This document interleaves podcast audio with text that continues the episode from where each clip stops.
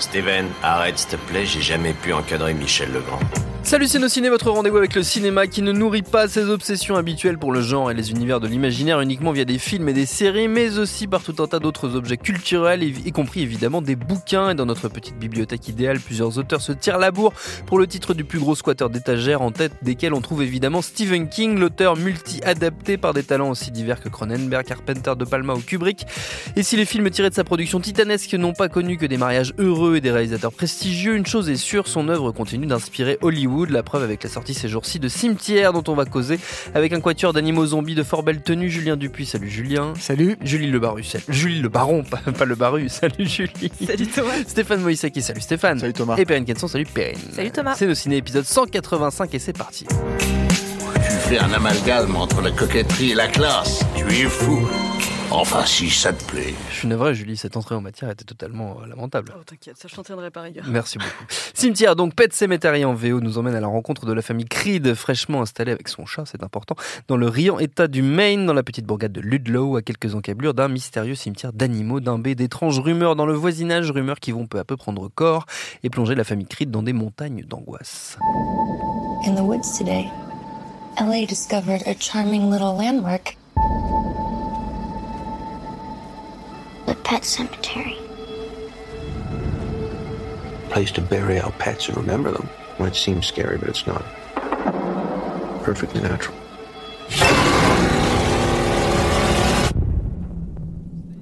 It's not some campfire story.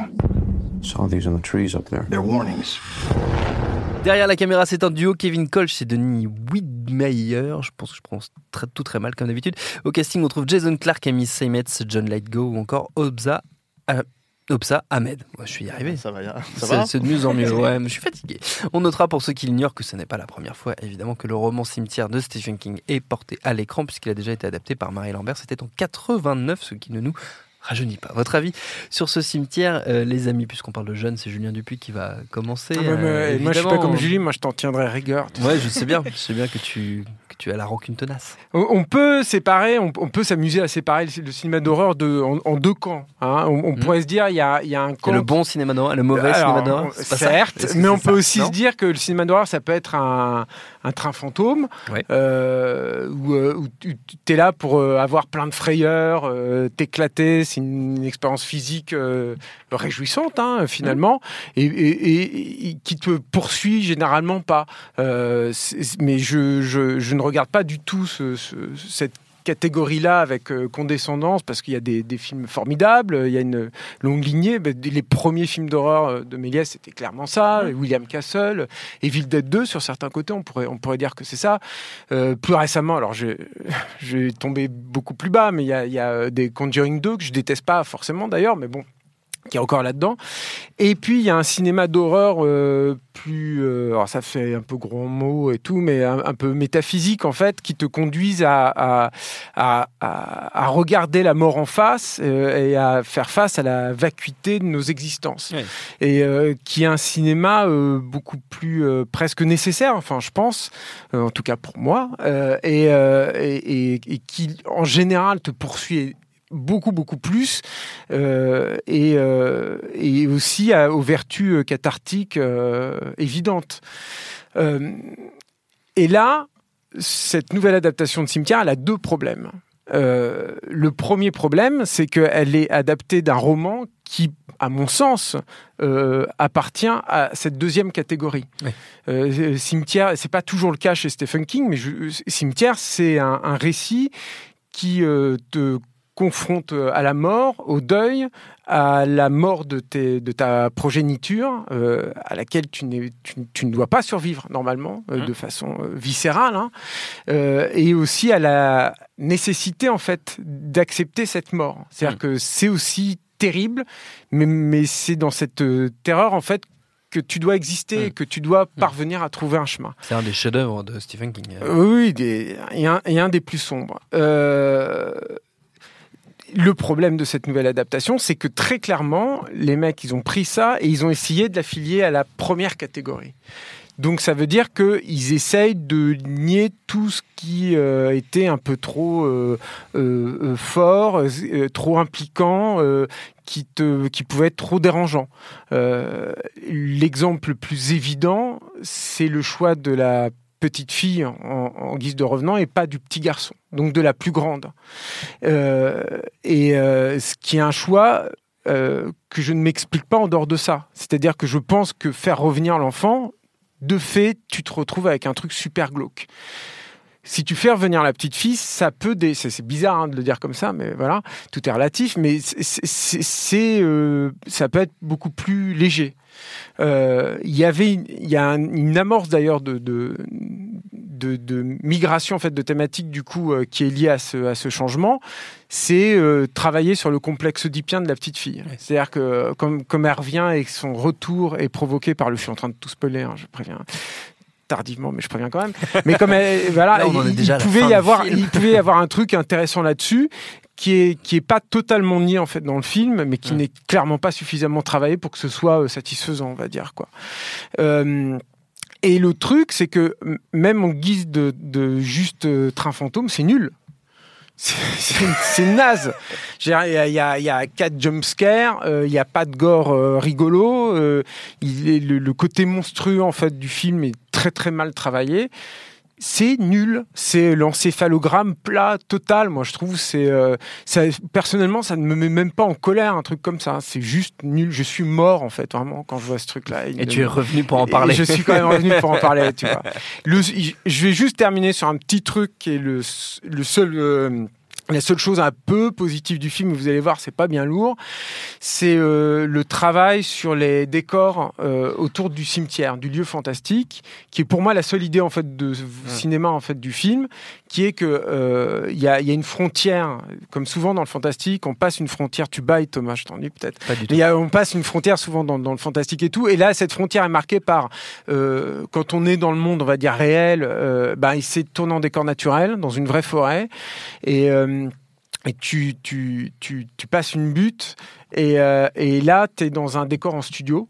Et moi j'aime beaucoup beaucoup les décors extérieurs en studio parce que même quand c'est très bien fait tu vois que c'est du studio et ça te rajoute une distance et un décalage qui je trouve fonctionne bien. C'est à dire que là très clairement tu sais que les personnages sont plongés dans le surnaturel euh, littéralement. C'est très léger hein mais au moins il y a ça c'est déjà pas mal ça fait, euh, ça fait un truc à sauver. un truc un truc Julie Ouais, bah alors pareil, je suis pas du tout sortie convaincue de ce film. Et en fait, euh, ce que tu dis, je suis assez d'accord avec, le fait que je suis même pas en colère contre ce film, euh, tellement il est insignifiant en fait au final. Le, le gros souci, c'est, euh, bah ouais, déjà donc ce film a aucune âme. Enfin, les, en fait, les scènes s'enchaînent sans qu'il y ait de grands enjeux, alors que c'est quand même des thématiques très lourdes qui sont abordées. Donc, on a quand même, par exemple, donc deux visions. Donc le père qui est très rationnel, la mère qui est plutôt spirituelle, qui ont une vision de l'au-delà qui diffère forcément. Et pourtant, enfin, tout ça s'enchaîne bah, sans, vraiment euh, qu'on y attache la moindre importance en fait. Et je pense que typiquement ce film, je le verrai dans 10-20 ans, un dimanche soir à la télévision, et j'aurais oublié que je l'ai déjà vu en fait.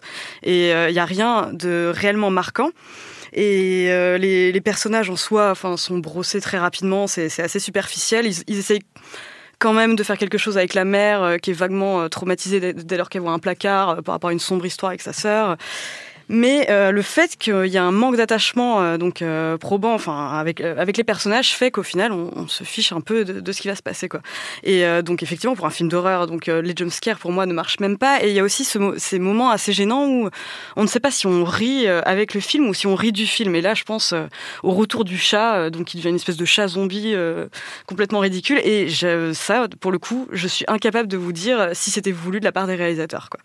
Donc voilà, moyennement convaincu. Et c'est souvent euh, risqué aussi les adaptations des bouquins Stephen King. Et celui-ci euh, présentait quand même un, défi, sachant que c'est un bouquin qui était tellement glauque et sinistre que même Stephen King voulait pas le faire publier. Quoi. Mais manque de bol, euh, il devait un bouquin à son éditeur. voilà. Bref. Et on se retrouve avec ce film.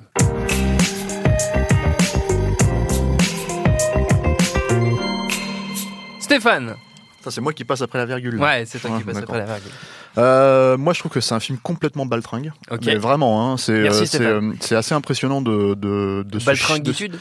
Bah, c'est assez impressionnant de se chier dessus en fait absolument sur tous les éléments qui pouvaient être un, tout, un tant soit peu euh, euh, glauque ou, ou voilà et c'est pas seulement en fait le fait de changer le, la gamine, enfin de faire, de changer le truc et de faire en sorte que ce soit la gamine qui revienne à la place du gamin.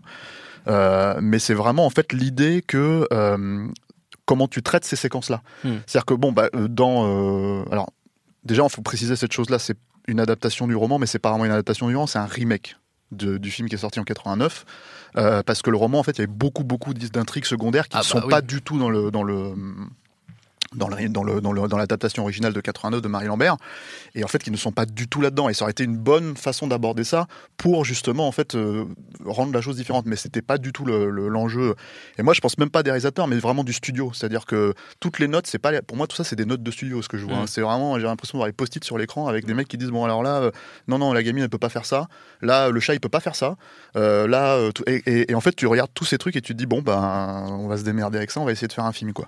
Et et notamment par exemple, bon, comme c'est un remake du, film de 89, t'as de nouveau la scène où euh, c'est donc, plus le gamin qui tue le, vieux, je spoil, hein, je suis désolé encore. Mais, euh, bah oui, non, mais bon, enfin voilà. c'est déjà fait depuis le début. Hein, voilà. Et, c'est ce spoiler. Attends, on est plus là. Et c'est la gamine. Non, mais je pense que beaucoup de peut-être de, nos éditeurs connaissent le, film original éventuellement parce que c'est quand même assez. Euh, enfin, c'est une des bonnes adaptations de Stephen King parce qu'en vrai, en fait, les bonnes adaptations de Stephen King, il n'y en a pas beaucoup, hein, mm. à part les quelques réalisateurs que tu as cités. En général, euh, voilà, Marie Lambert, c'est pas une très grande réalisatrice, mais celui-là, elle a vraiment. pas que ça en fasse partie, mais. Mais celui-là, il est plutôt réussi en fait. Mais me tape pas, Perrine, s'il te plaît. Et en fait, le problème, c'est que dans cette scène de mise à mort, bah en fait ils font tout pour te masquer aussi que c'est une gamine. Mm. Donc il lui faut porter un masque, tu vois, et en fait et tu vois dans les cuts, dans la façon vraiment dont c'est mis en, en, dont c'est monté, que en fait euh, ils se disent bon bah on va essayer d'avoir le beurre et l'argent du beurre. Et tout le film mm. fonctionne absolument comme ça. Jusqu'à un point, moi, où je trouve carrément euh, et, euh, le point de, de, rupture pour moi, euh, enfin bon, on l'avait déjà bien atteint, mais, mais qui est cette espèce de notion que, justement, comme Julien, j'ai tendance à penser que le fantastique, c'est, et le cinéma d'horreur en particulier, c'est censé être un miroir pour nous de, euh, de nous mettre la mort en face. Quoi. Et euh, là, le problème, c'est que c'est, hum, exactement ce, que traite le, le bouquin de Stephen King, c'est exactement ce que traitait euh, le film de Marie Lambert, et c'est absolument pas ce que traite ce film-là, puisque en gros, ça devient des entités possédées. Là. Et donc, en l'occurrence, ce n'est pas donc le renvoi à ta propre euh, mort ou à la mort de ton propre enfant en fait qui est vraiment mis en, avant, c'est euh, bah en fait c'est pas vraiment ton enfant puisque c'est une créature qui l'a possédé quoi. Et en fait tu te retrouves dans un espèce de truc où tu as euh, des dialogues qui sont amorcés ou et qui sont clairement dévoilés à la fin pour qu'on te fasse bien comprendre que mais non mais vous inquiétez pas c'est pas la gamine c'est pas là vraiment la gamine de, que vous avez connue au début du film quoi. Et ça, c'est hyper problématique parce que d'un seul coup, en fait, c'est même pas qu'on devient, ça devient un film un train fantôme, c'est qu'en fait, on expurge totalement euh, tout l'aspect malsain qu'il pouvait y avoir. Le, le comment dire, euh, le trauma de la mère euh, dont faisait référence Julie. Euh, dans le film original, ce qui était assez bien foutu, c'est qu'ils étaient allés chercher une vraie, et ça participait au, sentiment de malaise, ils étaient allés chercher une vraie actrice anorexique qu'ils avaient mis en scène et tout ça, et, c'était assez glauque en fait de, voir ce truc, et tu comprenais en fait, tu avais à la fois l'empathie pour ce personnage-là, l'empathie pour, pour le personnage de la mère, euh, qui est pourtant pas une très grande actrice hein, dans le film. C'est un des gros problèmes pour moi du Marie Lambert, c'est que les acteurs sont pas extraordinaires, quoi. Euh, et du coup, ça décuplait l'aspect malsain en fait du film. Là, t'as le même personnage, hein, mais traité euh, enfin de façon complètement absurde. Jusque dans la mort du perso qui est ah carrément mais c'est c'est c'est d'usage quoi. C'est on a l'impression de regarder y a-t-il un flic euh, pour sauver la reine ou enfin un truc comme ça quoi. Une connerie de Drebin tu vois euh, et c'est son trauma la nana c'est une connerie de Drebin tu vois. C'est c'est une connerie aurait fait Drebin dans dans dans y a-t-il un flic quoi. Et c'est enfin c'est c'est fou quoi. Et et puis après bon bah je te passe les décohérences d'écriture c'est-à-dire quand donc le, le vieux qui est interprété par John Ligo qui euh, emmène euh, l'autre euh, sur le cimetière pour réveiller le chat comme comme comme c'est au début. Puis en fait qui assume pas trop le truc et qui enfin voilà. Et du coup tu te dis mais c'est quoi ce perso? Il, change de truc il est au courant de, de, la mythologie on va dire du, du côté fantastique du de ce cimetière là tu vois. Puis en fait finalement il se il s'en veut et en fait ça marche ça marche tu vois. Enfin ça marche pas du tout. Et enfin bon du coup ça ça crée pas mal de scènes de faux suspense en plus il est clairement sacrifié sur l'autel justement de ce, ce truc un peu un, un peu tiédasse quoi oui, parce qu'il pourrait pas, il pourrait pas être euh, il faut l'instigateur. à garder un peu de sympathie. Il, voilà, il pouvait pas être l'instigateur du mal. Donc là, c'est pareil, c'est un peu de rébine, quoi. Il fait oh merde, j'ai réveillé le chat, quoi. Et alors après, il y, a, quand même un autre truc, c'est que euh, c'est comme les bébés, hein, les chats, il faut pas les faire en numérique. Quoi. C'est, ça, ça, marche pas en fait. C'est-à-dire que ou alors il faut vraiment foutre tout le pognon du film là-dedans et vraiment faire en sorte que le chat il soit voilà. Mais si vous avez un bébé ou un chat, ben forcément en numérique ça passe pas du tout et, tu le vois tout de suite quoi. Et, et bah là le chat il est ridicule oui effectivement, mais mais avec des plans où tu sens qu'ils se sont dit parce que bon ceux qui ont un chat savent que tu ne dresses pas un chat. le chat te dresse, tu vois. Et, euh, et, en gros, bah là en l'occurrence, voilà. Et là en l'occurrence, ce qui se passe, c'est que ben tu te sens que les mecs ils essayent de faire de la mise en scène autour de ça, et ils y arrivent pas parce qu'ils merde et tout putain le chat il est pas resté en place, tu vois. Donc du coup en fait bon bah c'est pas on va en post on va faire un truc en numérique quoi. Et, euh, et voilà. Et alors il y a il y a euh, il y a aussi un, un un autre élément, mais bon, ça c'est vraiment annexe. Euh, bah, ce point de ridicule, c'est fini, quoi. Mais t'as la, la scène de l'accident où en fait, les mecs se disent qu'il faut faire des money shots.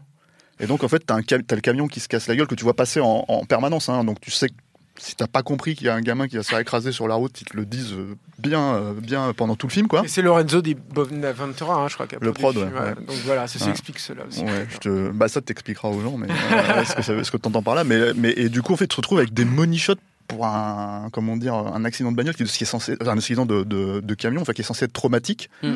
et en fait tu étais en train de regarder comme c'était X-Men ou je sais pas euh, quel film euh, d'action euh, tu vois de base quoi. Ou Fast and Furious tu vois et tu te dis mais Fast pourquoi Furious, mais avec des enfants sur la route voilà et donc donc voilà donc c'est vraiment film baltringue mais baltringue jusqu'à jusqu'au bout quoi Je me rajoute au concert du zéro pointé là parce que c'est vraiment, euh, enfin ça passe pas par la case départ, ça touche rien et rendez-moi Marie Lambert parce que vraiment c'est vraiment dur.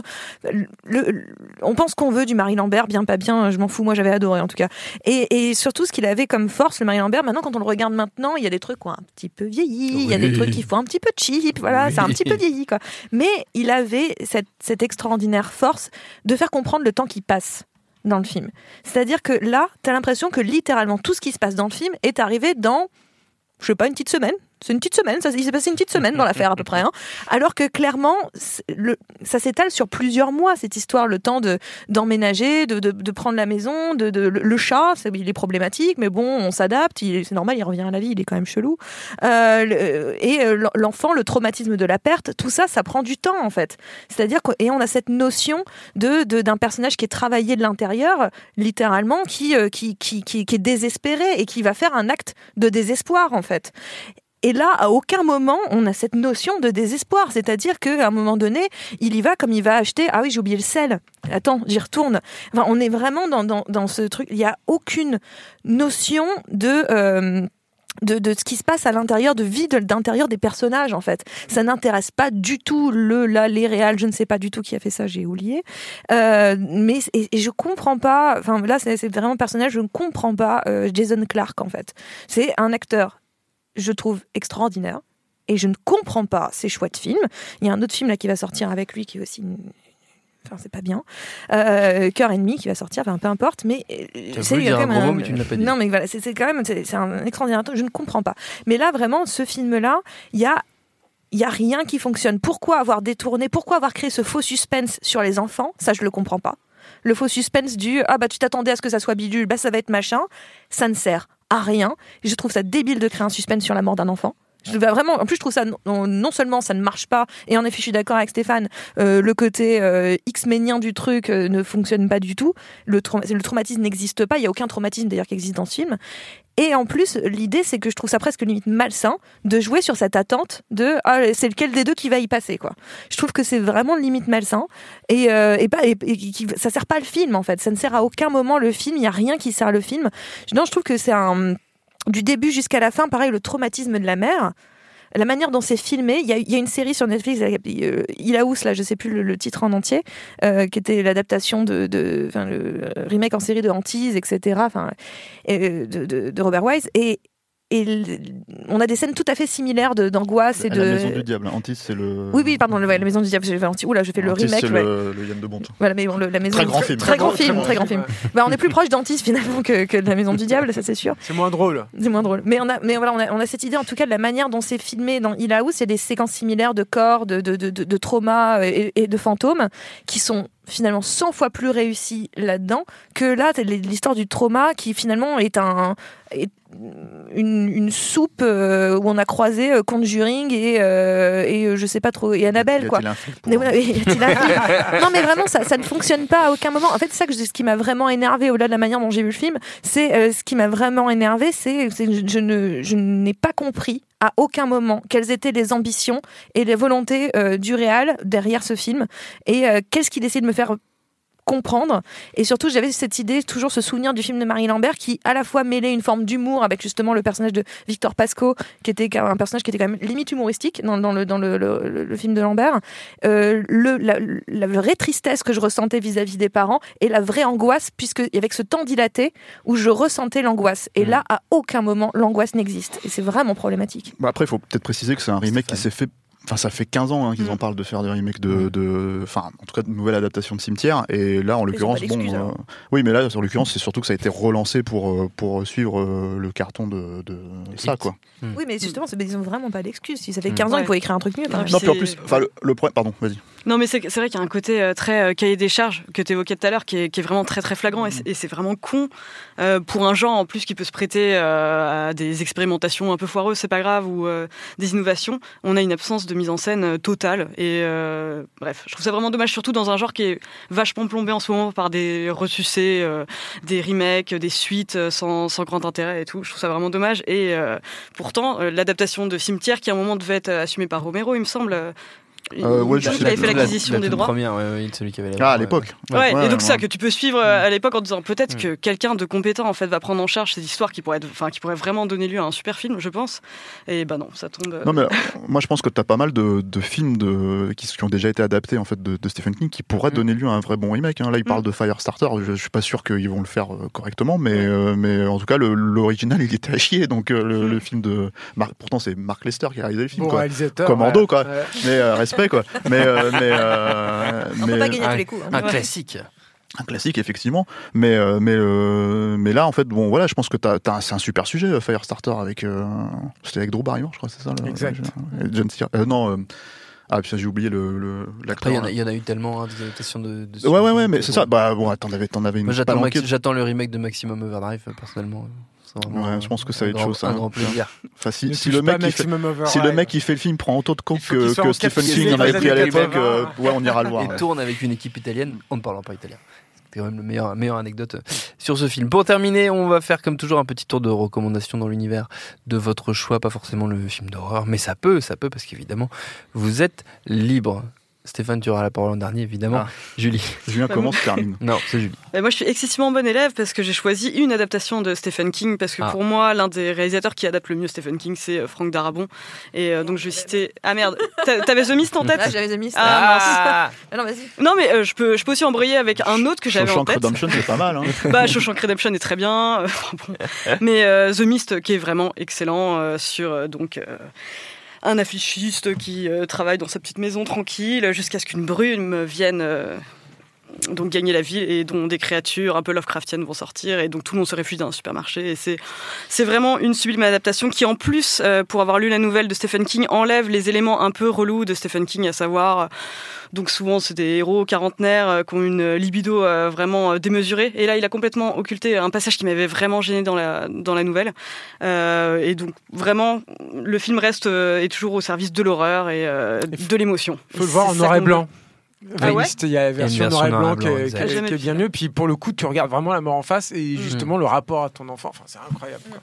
Julien, donc oui. Ah bah d'accord. Alors moi, rien que pour faire chier Thomas Rojac, j'ai conseillé le cimetière de Marie Lambert qui sort en 4K. Non, non, non, non, mais c'était, c'était pas ça. Mais non, mais c'est un super film. Je voulais juste dire, il y a, des, c'est vrai que c'est un film imparfait, mais il y a quand même des bouffées de, de terreur brute, moi, je trouve, parce que le film est un peu mal dégrossi. C'est surtout ça, moi, qui me dérange peut-être dans le Marie Lambert. C'est malsain, quoi. Mais il y a des trucs de, de, d'une brutalité, mm. notamment avec l'enfant, que j'ai rarement vu moi dans le cinéma d'horreur. Euh, non, non, je, je, vais parler d'un autre truc qui est pas un très bon film, mais euh, qui sort euh, dans une belle édition euh, chez ESC qui est L'Exorciste 3, euh, qui est un film assez... Euh, Retour de la vengeance. Qui a, qui, a un film... Tu l'as pas, pas, vu en fait. Non mais... écoute, alors, pour ça. Non, non, en fait c'est un film très bizarre. Hein. C'était réalisé, juste pour le contextualiser, on va pas faire un extra euh, sur, sur l'Exorciste 3, mais c'était écrit et réalisé par William Peter Blatty, qui est l'auteur du roman euh, L'Exorciste, qui avant s'était déjà fait un nom dans la comédie, et après était, euh, était dans le plus classé en fait dans, dans le cinéma horrifique. C'est un, un film qui avait eu déjà un peu de difficulté à se monter parce qu'il y avait eu L'Exorciste 2 de John Borman qui était passé avant, qui avait un peu voilà. Celui-là, je l'ai vu. tu le recommandes pas celui-là tout, tout, cassé, et, etc. Mais qui est un film très étonnant, mais qui n'a rien à voir avec l'Exorciste. Enfin, c'est un film très bizarre aussi, l'Exorciste 2, mais c'est la saga Exorciste est une saga euh, ah, étrange. Et l'Exorciste 3 est un film aussi totalement étrange, très très très euh, bizarre. Et alors, pourquoi je recommande cette édition-là? C'est déjà, vous pouvez voir le film qui est encore une fois un film avec plein de problèmes, des trucs assez ridicules, mais il y a des vignettes, des petits instants de, terreur pure qui sont vraiment étonnants. Enfin, si vous êtes sensible à ça, qui sont euh, je, qui, qui, te marquent, enfin, qui te qui te poursuivent et tout. Et alors, ce qui est super intéressant dans cette édition, c'est qu'il y a euh, le montage original de William Peter Blatty, parce que c'est un film qui a été euh, extrêmement remonté. Ils, ils, avaient réinjecté énormément d'argent parce que les producteurs se sont rendus compte quand le film était terminé qu'il n'y avait pas de scène d'exorcisme en fait dans le truc. Donc ils se sont dit ah merde, c'est quand même emmerdant. Bah, c'était pas le titre original. Hein, non, c'était Légion. Donc c'était comme son le, titre de son roman d'ailleurs, mais qui est quand même une suite euh, de, de, de l'exorciste. Et, euh, et, et, donc, alors, ce, ce, montage de Peter Blatty, c'est vraiment un work in progress. Hein. Il faut le voir comme un document de travail parce que il a une grosse partie en fait des, des rushs originales euh, ont été ont été perdus, ce qui est hallucinant parce que le film est pas vieux, hein, il date de 89-90. Euh, donc il y a, il y a des, une grosse portion en fait dans, de ce remontage qui est constitué de, de vidéos Betamax d'époque. et Thomas Rozek baille à nouveau. Mais non, c'est absolument je Suis fatigué. Mais et, euh, mais euh, ce qui est hallucinant en fait de ce remontage, c'est que c'est encore plus fou et radical que le montage cinéma, si vous l'avez vu. Et euh, il y a notamment un truc qui est super, c'est que l'entité démoniaque, on va dire, est interprétée par Brad Dourif, qui n'est pas très très présent finalement dans le montage cinéma tel qu'on le connaît. Et or, dans l'œuvre originale en fait de, William Peter Blatty, il n'y avait que lui. Et il y avait lui dans une performance assez hallucinante parce qu'il a des longs, longs, longs monologues qui avaient été tournés, parce que Peter Blatty ne faisait qu'une prise en général. Donc le mec, il fallait pas qu'il se plante, mais il y a une tension en fait qui se sent. Et euh, donc des longs monologues super durs en plus. Et il y a une intensité. Moi, je trouve que Brad Dourif, c'est quand il s'y met, ça peut être un super acteur. Et il, a une présence, il a, une puissance qui est vraiment, vraiment étonnante. Bref, si vous êtes cinéphile, si vous vous intéressez au cinéma fantastique, je trouve cette, euh, c'est un double Blu-ray là qui sort chez ESC. C'est vraiment un, beau document à avoir. Voilà. Perrine eh ben. Julie, elle a mangé ta, ta reco. Voilà, donc je, elle a bien raison, c'est un, un, très bon film. Euh, le, La tour sombre. En réfléchissant. non, je pars complètement, mais alors loin de, de Stephen King, mais plus dans l'idée de euh, quand on on a un être cher qu'on veut absolument le faire revivre, mais que c'est pas toujours une bonne idée. Euh, c'est euh, et c'est Casper.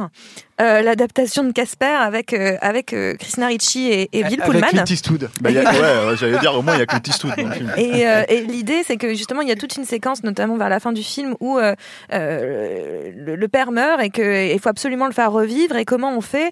Et est-ce que c'est une bonne idée? Est-ce que la machine et, et l'idée du gamin? Donc là on est un peu dans un trip à Pinocchio aussi.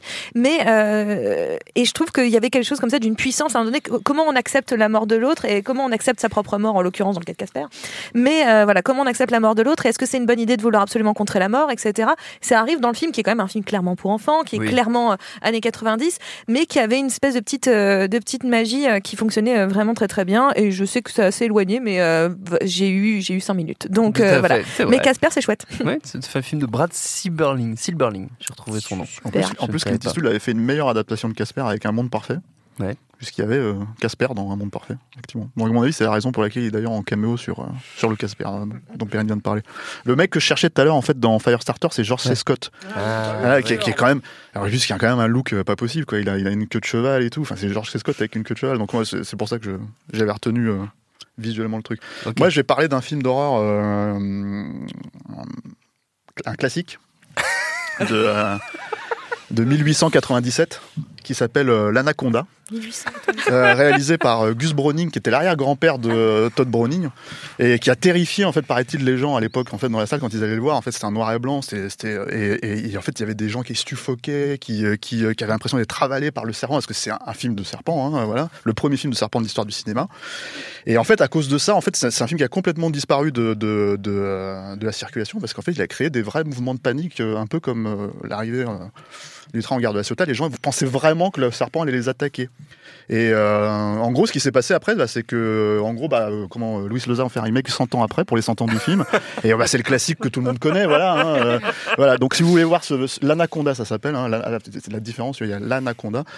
c'est sur le Critérion en fait qui sortira un jour probablement. je crois qu'ils ont retrouvé la copie et ils feront en sorte que. Super. Ouais, non, mais je pense que les gens vont croire. J'ai moi-même tapé, tapé. Il a cherché la Gus Browning, Anaconda pour dire. Gus Browning, le grand-père de, de Browning. Oui. Effectivement, oui. C'était très convaincant, Stéphane. Notre temps a été coulé. Merci, merci à tous les quatre. Merci à Quentin, la technique, à Juliette pour la préparation. Binge.audio pour toutes les infos utiles. On vous dit à très vite. Je préfère partir plutôt que d'entendre ça, plutôt que d'être sourd.